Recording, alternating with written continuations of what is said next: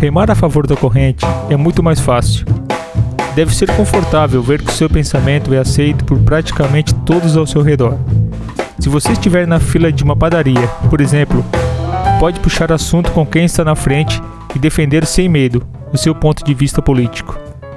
Mas existem aqueles que enxergam um caminho melhor, no sentido contrário ao da correnteza. E esses, ah, esses, esses são os corajosos que resistem. Em Santa Catarina, é isso que temos visto há alguns anos. No segundo turno das eleições do ano passado, os catarinenses deram para o ex-presidente 69% dos votos, contra 30% para o Lula. Em 2018, o negócio foi ainda pior. Bolsonaro fez 75% dos votos contra 24% do Fernando Haddad. Dá para contar nos dedos da mão esquerda quais cidades da Bolsolândia votaram mais no Lula do que no Bolsonaro. Já ao contrário, o ex-presidente teve mais de 70% dos votos em quase todos os municípios. No ano passado, nós demos apenas 1.351.918 votos para o Lula, mas cada voto desse foi um ato de resistência e coragem que merece ser reconhecido. Eu saí de Tubarão, a terra da Fátima, aquela mesmo, a do STF, para ir até Pedras Grandes, uma cidadezinha de 4.200 habitantes, que deu 77% dos votos para o ex-presidente no segundo turno, para tentar encontrar alguns heróis anônimos que votaram no Lula. Meu plano era perguntar a alguns moradores se eles conhecem algum petista fanático. Confesso que estava com um pouco de medo de fazer isso, mas verdade seja dita, fui muito bem recebido, mesmo dando de cara com o presidente do PL local. Eu sei que eu não posso resumir a esquerda ao PT, mas tomei esse caminho para testar o antipetismo no estado do velho da van. Um dos petistas eu já sabia onde morava. A casa dele, bem na rodovia, é toda pintada com o nome do Lula, da Dilma e do PT. O outro que me indicaram é o contrário desse. Ele até gravou comigo, mas pediu para não dar o seu nome, porque tem medo da reação dos bolsonaristas. Então, a gravação do 11 episódio do Ayure Podcast começou assim, quando eu, o jornalista Eduardo Daniel, Entrei no mercadinho e do nada perguntei. O senhor conhece algum petista fanático aqui na região? Para fazer uma entrevista? Algum petista fanático aqui? Conheço. Tem aqui? Tem. Quem é o cara? Tem. Tu é do PT também? Não, eu quero fazer uma entrevista. Mas tu é do PT do que tu é? Não, eu quero fazer uma entrevista. Como eu não esperava essa pergunta, a resposta que eu consegui dar foi essa. Totalmente na defensiva. Tem dois aqui. Tem dois? Quem É. são os caras? O certo é chamar os dois. Quem são os caras? Legal te mostrar. Tu não é petista, você. Graças a Deus que não. Ai, ai, ai.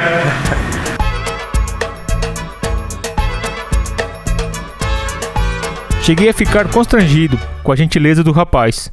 Queria me levar até a casa de um dos petistas. E a resposta da cliente foi para dar um clima de onde eu estava me metendo. ah, mas eu vou te mostrar pra fazer. É aqui do mercado? O certo teria que chamar esse daqui e o outro. Quem é esse Tu é daqui? de jornal que é? É da internet, tem um, um canal? podcast. Ah, Achei o meu guia tão diferente de um bolsonarista padrão que arrisquei. Tu é petista não? não, não, não sou nada. Não, não é nada.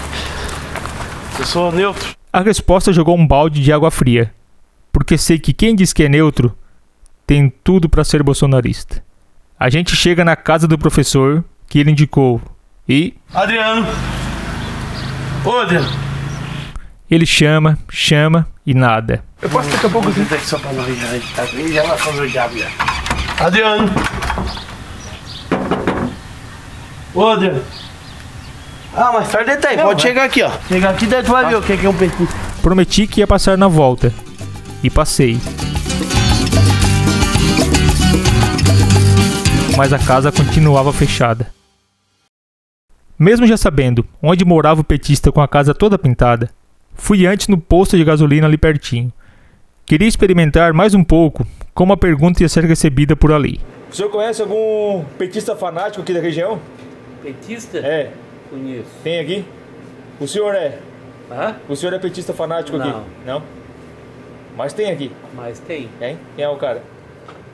Ele mora aqui perto. Pra que que é que você queria? Meio desconfiado, o homem que me atendeu, que tinha pinta de dono do posto, demorou para responder.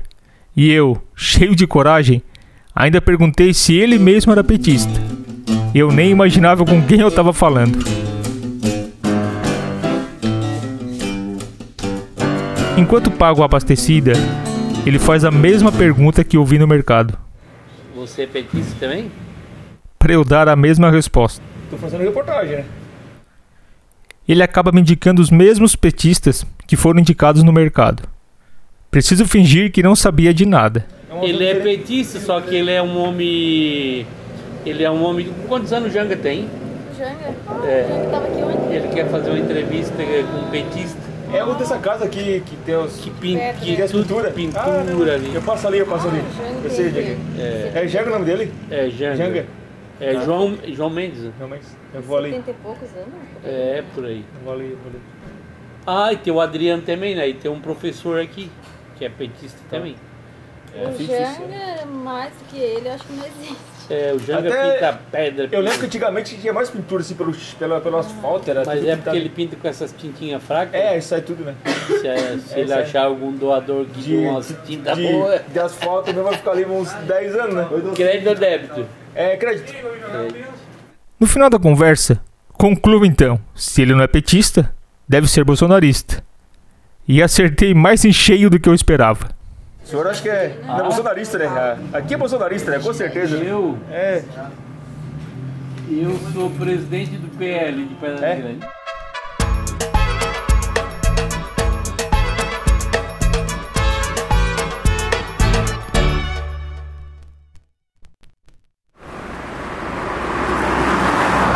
Depois de ter sobrevivido com certa tranquilidade nas duas primeiras visitas para perguntar por um petista fanático, finalmente chego na frente da famosa Casa do Engenho.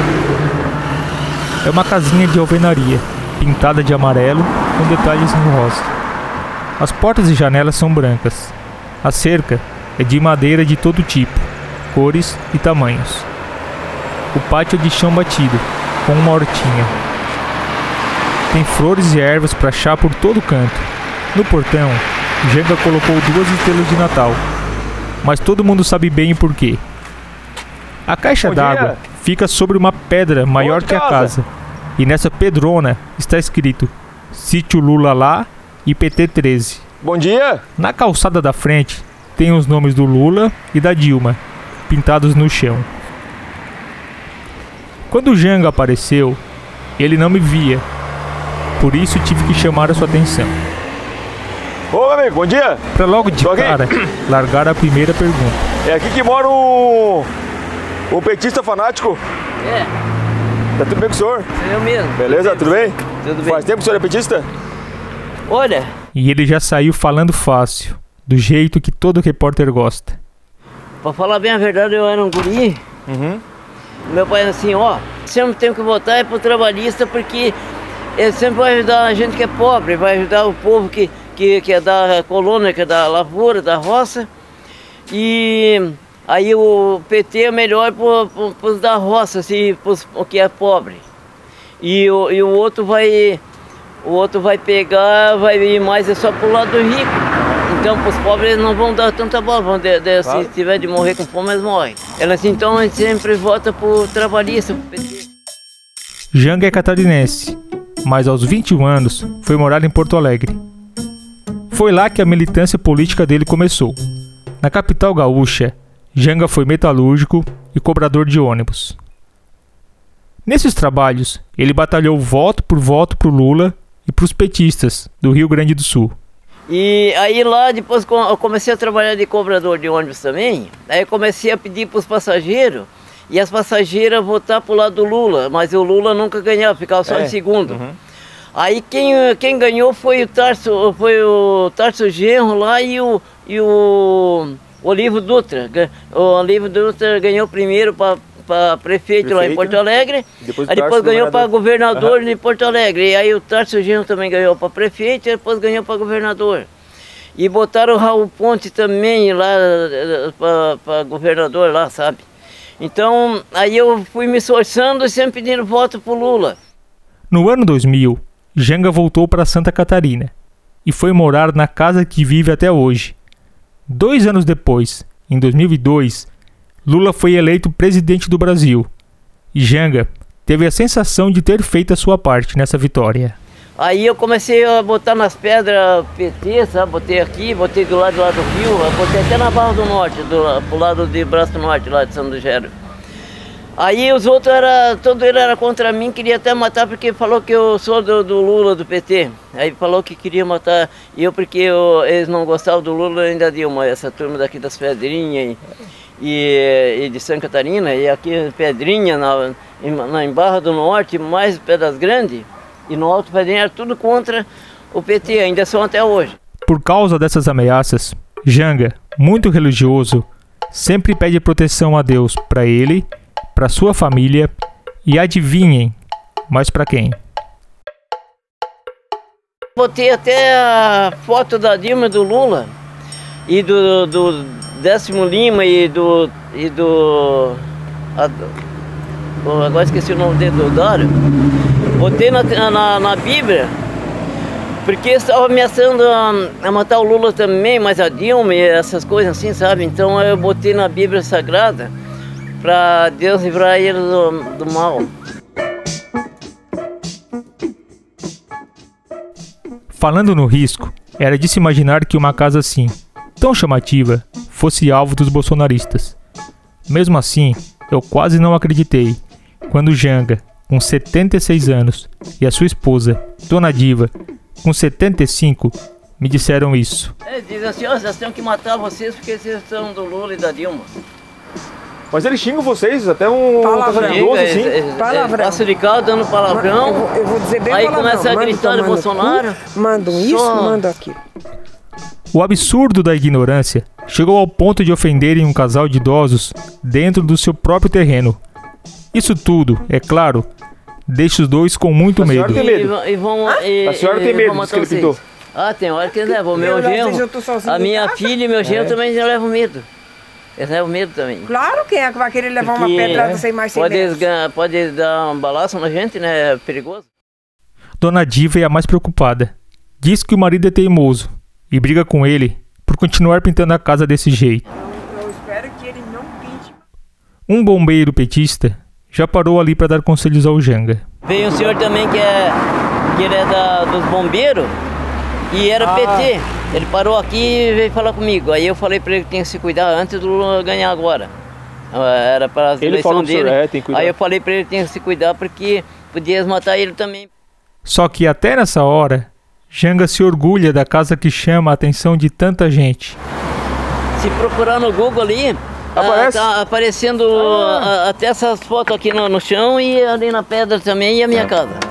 Na, na, no Google, tá? Ah, passou aquela, aquele carro. Ah, o carro que, que passa tirando é, fotos? Que tira as fotos assim, que foca tudo assim, ó. Que vem com câmera, né?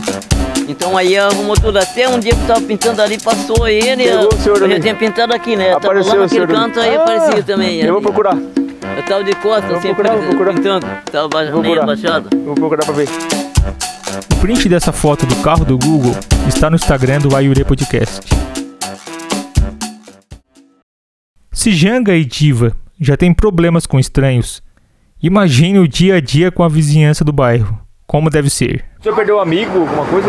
Perdi um pouco, uh, ainda bem que tem bastante parente aqui que são inimigo meu, mas ainda, ainda conversa comigo. Mas é. Mas são quase todos contra.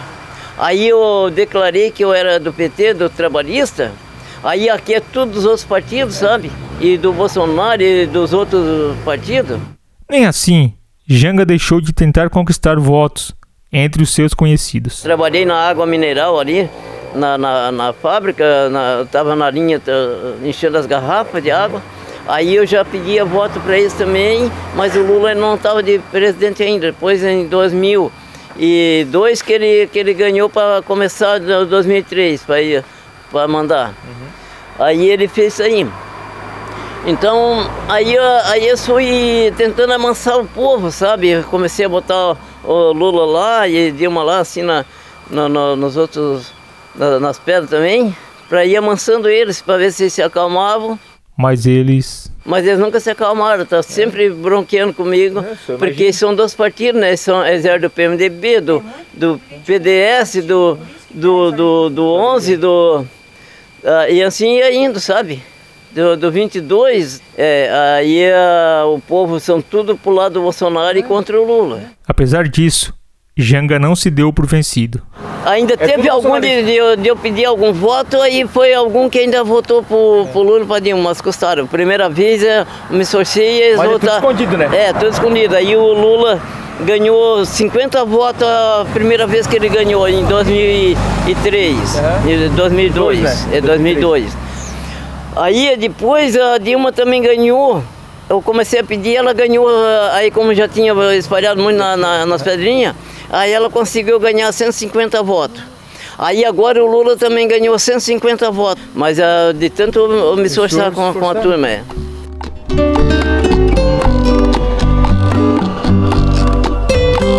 Se você é de esquerda, tente se colocar numa cidade de 4 mil e poucos habitantes, berço da colonização italiana no sul de Santa Catarina, bem no dia das eleições de 2022. E essa cidade, saiba, em 2018 deu 87% dos votos para o Bolsonaro contra míseros 12% para o Haddad. Agora se coloque na pele do Janga, o petista mais conhecido do lugar. Como é que foi Dia das eleições, eu tinha que ficar quieto, eles ficavam puta cara comigo. Eles queriam matar e, e, e chegava ali assim na fila comprando voto para um e para outro Bolsonaro. Tava tudo, tudo assim, chegava num e no outro aí, sabe? Então me fazia que, que não estava vendo eh, eles fazer isso. Mas ah, porque senão eles eh, me perseguiam para matar. Então eu só fui lá, votei, fiquei perto da igreja ali, na, na beira da faixa da rua. O confiante Janga não se assustou quando começou a apuração e viu o Lula Mas largando como é atrás. ficou vendo a apuração, a sua emoção? Como é Aí depois da apuração, aí eu, quando começou só do Bolsonaro primeiro, eu pensei, não, o Bolsonaro vai lá em cima, mas aí depois ele vai cair porque nos outros, aqui em Santa Catarina são tudo contra o, o PT, contra o Lula. Mas aí, quando ele passar para os outros estados, aí o Lula vai subir, vai ganhar. Desse jeito, nós todos acompanhamos aquela contagem com o coração na mão, até a hora que o resultado oficial saiu. E como o Janga reagiu quando Lula venceu? Reagiu chorando, claro, como você também deve ter reagido, meu caro ouvinte de esquerda. Ô, Janga, e na hora que ganhou? Na hora que ganhou, aí eu, que o eu fiquei mais é que contente. O senhor chorou, se emocionou? Como é que você ficou? Não, aí eu. Eu comecei a. Comecei a pedir para Jesus Cristo agradecer Jesus Cristo e Deus Jeová. Porque eu pensei, vou deixar.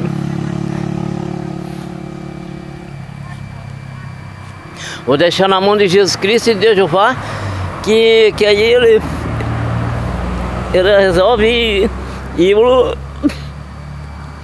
aí o Lula ganha. Me despeço do Janga e vou atrás de outro petista. Percorri mais uns 5 quilômetros numa estrada sinuosa que acompanha o traçado do rio Tubarão. Estaciono o carro no centrinho de Pedras Grandes. O cenário é aquele típico do interior do Brasil. Uma praça com comércio em volta e uma igreja com cemitério aos fundos. Achei que o lugar mais promissor seria um barzinho. Além do dono que estava atrás do balcão, tinha mais três homens, em pé, conversando. Peço licença, pergunto por um petista fanático.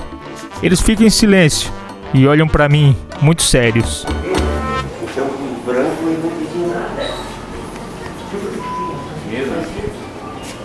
Bom dia, senhores. Desculpa interromper aqui a, a conversa de vocês. Conhece algum petista fanático aqui perto ou não? Tem? Petista? É, quer fazer uma, uma entrevista? Eu sei que tem pouco aqui, né? Tem, pô, é. Tem algum fanático? Tem um fanático ali, ó. Não, eu sou petista, eu sou fanático. Ah, você é petista? É. Ah, Fanático aqui, petista é pouco. Eu admiti pra eles que respirei aliviado com essa resposta. Já achei que, que me bater, já olhava, meu Deus, agora eu vou apanhar aqui, né? Fala de petista, ufa. Tem um pelo menos assim que não vai me bater, né? O tal petista, que não é fanático, apresenta os amigos e um deles me surpreende. Aqui, ó, esse aqui é o João da Murel, que é mais conhecido nosso do que eu acho o- os irmãos, esse aqui é o prefeito. Ah, o prefeito? Prefeito, Ah, é. E eu fui funcionário de uma empresa de perfuração 30 e poucos anos. Depois o prefeito faz um mini interrogatório. Verdade. Pessoal de Tubarão? E quem é esse? Esse podcast? É. Ele é meu mesmo. É meu mesmo. Até que o prefeito se despede e eu aproveito pra sair também, porque vi que daquele mato não ia sair cachorro. Obrigado. Um abraço, valeu. Valeu. Um abraço, tchau. Obrigado. Saí do bar e fui direto a uma mercearia. Perguntei de novo por um petista fanático, e dessa vez a resposta veio sem sustos. Quer dizer, teve um susto sim. Conhece algum petista fanático por aqui? Conheço. Tem? Sim. Quem é o cara? É. Ele mora depois da ponte lá. É um. Da. Ele mexe com. Atravessa essa ponte A ali, ponte? daí entra. Ruazinho, depois vai retinho ali, é o quê? Dá 50 metros. Mais tarde, descobri que o petista não ia querer ser identificado. Por isso coloquei um p no seu nome e tirei parte da localização. Ainda fiquei conversando um pouco com o rapaz da mercearia e descobri que ali o bicho pegou pra valer nas eleições. Aqui no comércio a gente não pode falar muito. É, não, né? sim, não. que- Mas é. Tem uns que chegam na época da política, aqui deu até briga aqui dentro. Nossa, imagina, né? Bem agora tá bem violento ainda, né? É, deu até briga aqui dentro. Os caras saíram na porrada bem ali. Deu porrada mesmo. Ali uma vez ali, bem ali naquele canto ali, ó. Começaram a se indicar um com o outro, Bolsonaro, aí se brigaram ali dentro. Ô, rapaz. eu- vou me cuidar até quando eu perguntar, mas é bom saber, né?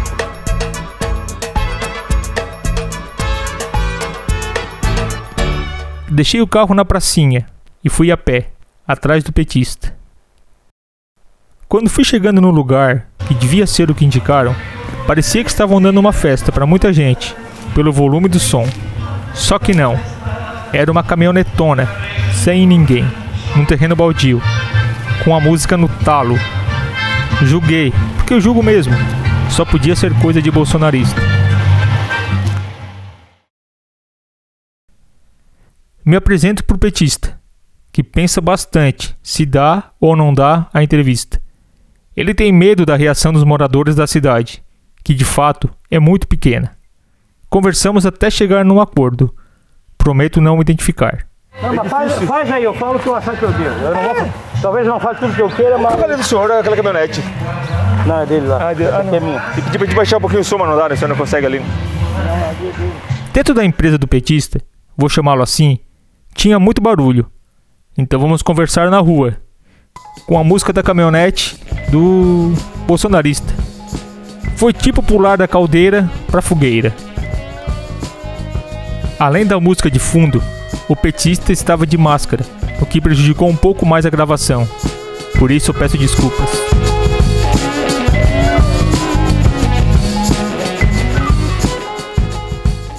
Assim o petista, que nem sempre foi petista, começou. Assim, eu, Não, eu, na verdade, eu não votava no PT. Tá. Os primeiros dois, duas vezes que o Lula correu, eu não votei. Até, Porque eu detestava aquele MST. Eu não gostava daquilo ali. E aquele negócio de fechar fábrica e ir pra frente da fábrica, eu não gostava. Então, na verdade, eu nunca tinha votado no Lula. A mudança de pensamento veio depois de 2003. Mas depois que ele se elegeu a primeira vez, para mim ele fez um bom mandato. Eu gostei do mandato dele, o segundo também.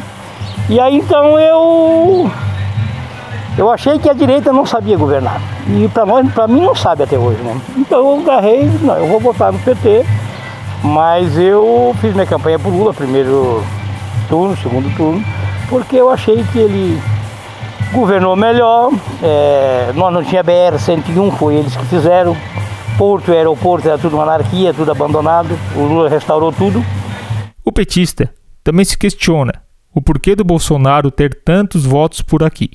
Eu não sei o que, é que esse cara fez, que ele fantasiou a cabeça da turma para o pessoal. Uma lavagem cerebral, né? E esse fanatismo tão grande. E o Bolsonaro simplesmente ele entrou e saiu e não fez nada. Então eu não vejo hoje esse fanatismo em Santa Catarina. Por quê?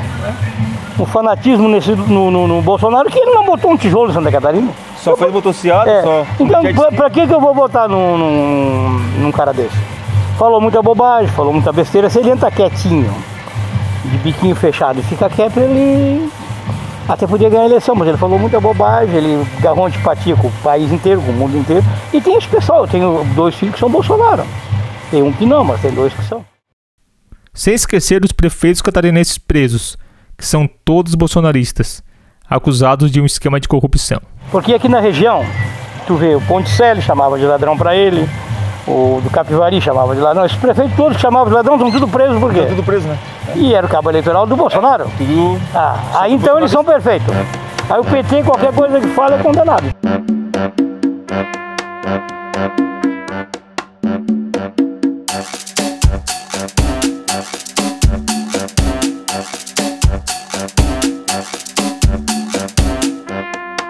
Quando Bolsonaro foi eleito em 2018, muita gente de esquerda ficou preocupada com o futuro, mas o petista disse que estava tranquilo. E em 2018, quando o Bolsonaro ganhou, o que, o senhor sentiu assim? Deu muita tristeza, deu uma desesperança? O que o senhor passou pela não, cabeça? Assim? Não, eu não. Eu não. Eu não pensei nada, não, não, não fiquei com medo de nada, porque eu, eu, eu tive no Exército em 77 em Brasília, fiquei dois anos lá. Eu fiquei eu prestei serviço militar lá. E eu já sabia que o Bolsonaro, eu conhecia os militares. Qual era o lema do militar? Educação, respeito. E o Bolsonaro não tinha isso. Apesar de ter servido ao exército por dois anos em Brasília, o petista é pacifista e critica a quantidade de armas nas mãos dos civis. E se hoje nós temos um monte de revolta aí no país, é crime de um lado, é crime do outro, por que isso só com esse monte de arma na mão? Pra quê? Arma? Que arma, né? Pra quê? É, porque eu, por exemplo, não tenho nenhum canivete. Porque sabe que isso aumenta as ameaças a quem pensa diferente. Só que infelizmente aqui não podia falar, porque se falasse alguma coisa aqui, tu apanhava. De tudo que o Bolsonaro fez de ruim, pro petista, nada foi pior do que o que aconteceu na pandemia. É, a pandemia ele fez um erro muito grande. Né? A pandemia ele fez um erro muito grande. Ele, Mas poderia, o que ele fez, né? Ele levou dois meses para máscara, sem nada, né? decidir. Então ele foi um péssimo exemplo. Que trouxe reflexos muito tristes para bem perto. É, aqui, aqui teve família que morreu, a família quase inteira. Mas morreu o pai, morreu a mãe, morreu a, a mulher do ex-prefeito, morreu uns quantos aí.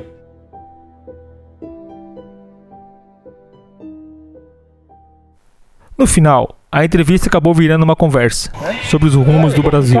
Mas assim, eu acho que melhorou muito. E Ah. se ele ganha, eu acho que.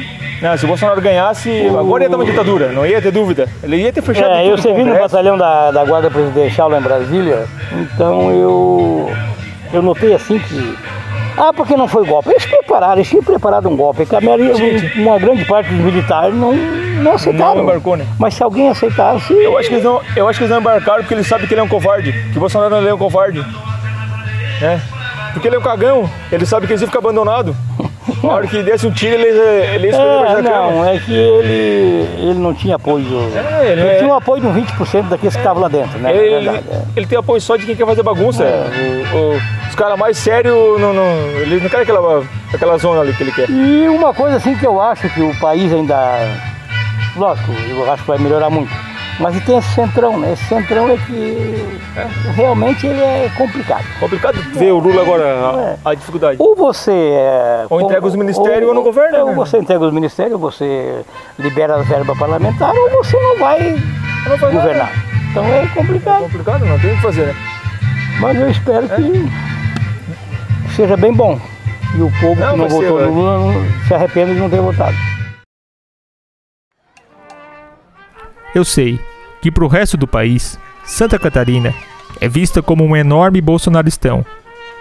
Não tira razão para isso.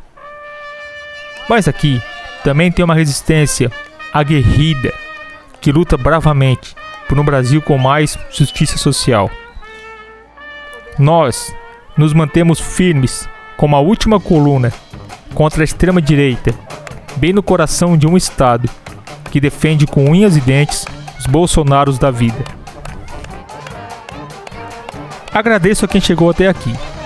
Se você puder compartilhar esse episódio e dar 5 estrelas pro Waiure Podcast no Spotify, vai ajudar muito para esse projeto chegar a mais gente.